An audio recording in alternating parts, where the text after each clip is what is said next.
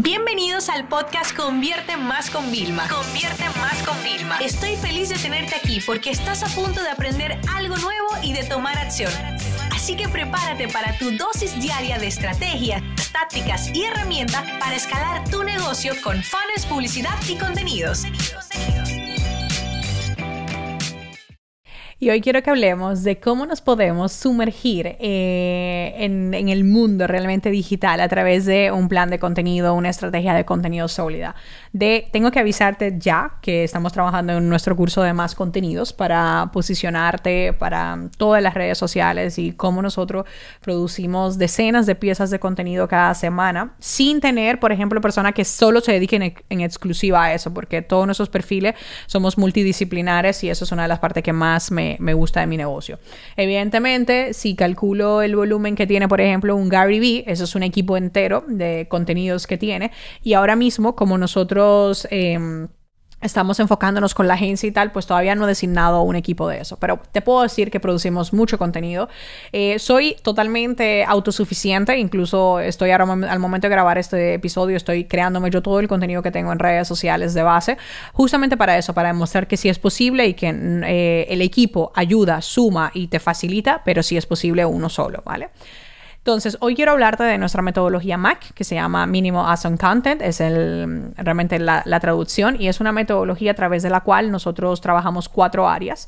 Eh, para nosotros poder realmente conectar con nuestra audiencia, ¿vale? Eh, uno realmente es, em, una de las áreas es, por ejemplo, convencimiento. Voy a empezar de, de atrás para adelante, ¿no?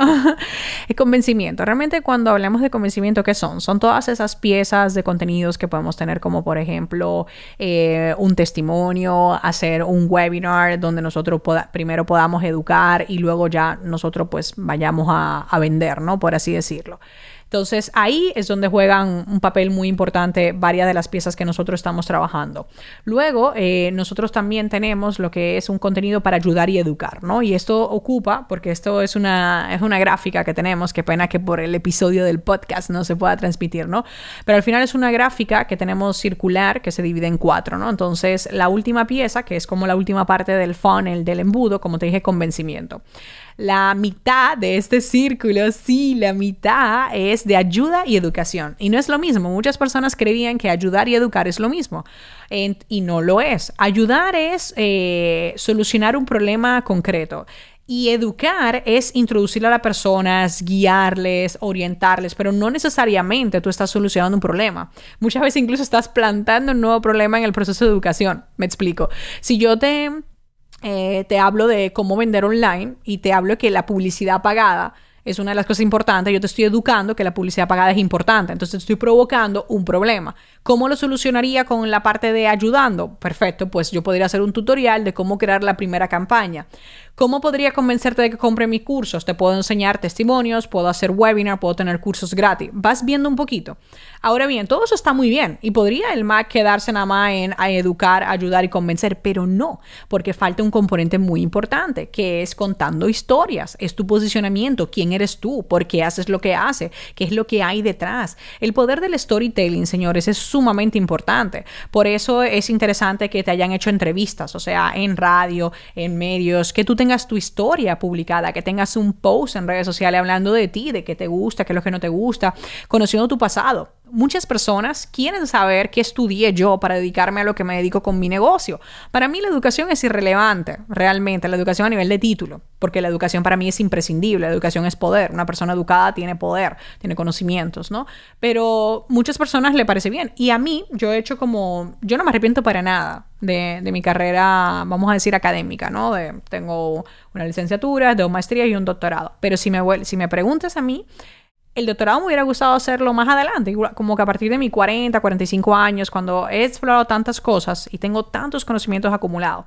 Lo hice en una época crucial y lo que mejor saqué fue que tengo esa parte como de convertir a través de metodologías de investigación, mi parte curiosa de siempre ser autodidacta, ya en metodologías ya más aterrizada, ¿no? O sea, yo te puedo escribir, escribo artículos como si fueran papers. A veces no le pongo la bibliografía porque si tuviera que poner bibliografía, creo que algunas personas se asustarían, ¿no?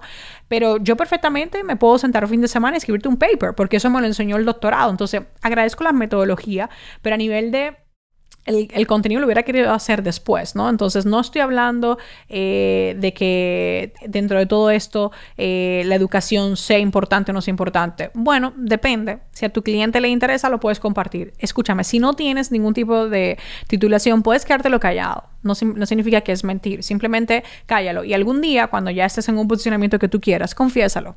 Tú no te imaginas la conexión que puedas tener. Yo te puedo decir que tengo gente, conocidos brillantes, que no han terminado la carrera. Y sabes que no ha pasado nada. Y no solo eso, sino en mi equipo yo ni siquiera pregunto qué han estudiado, ¿sabes? Pregunto más lo que han hecho y lo que le gusta porque con eso trabajo.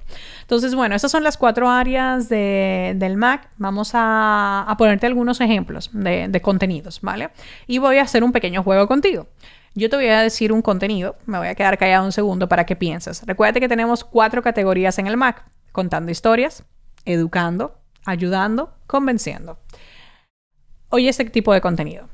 Un pequeño vídeo donde aparecen tus rostros y explicas conceptos de forma cercana. ¿Qué sería?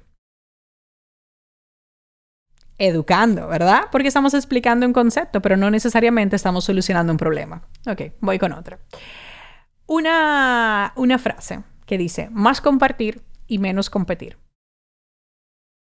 ¿Dónde estás?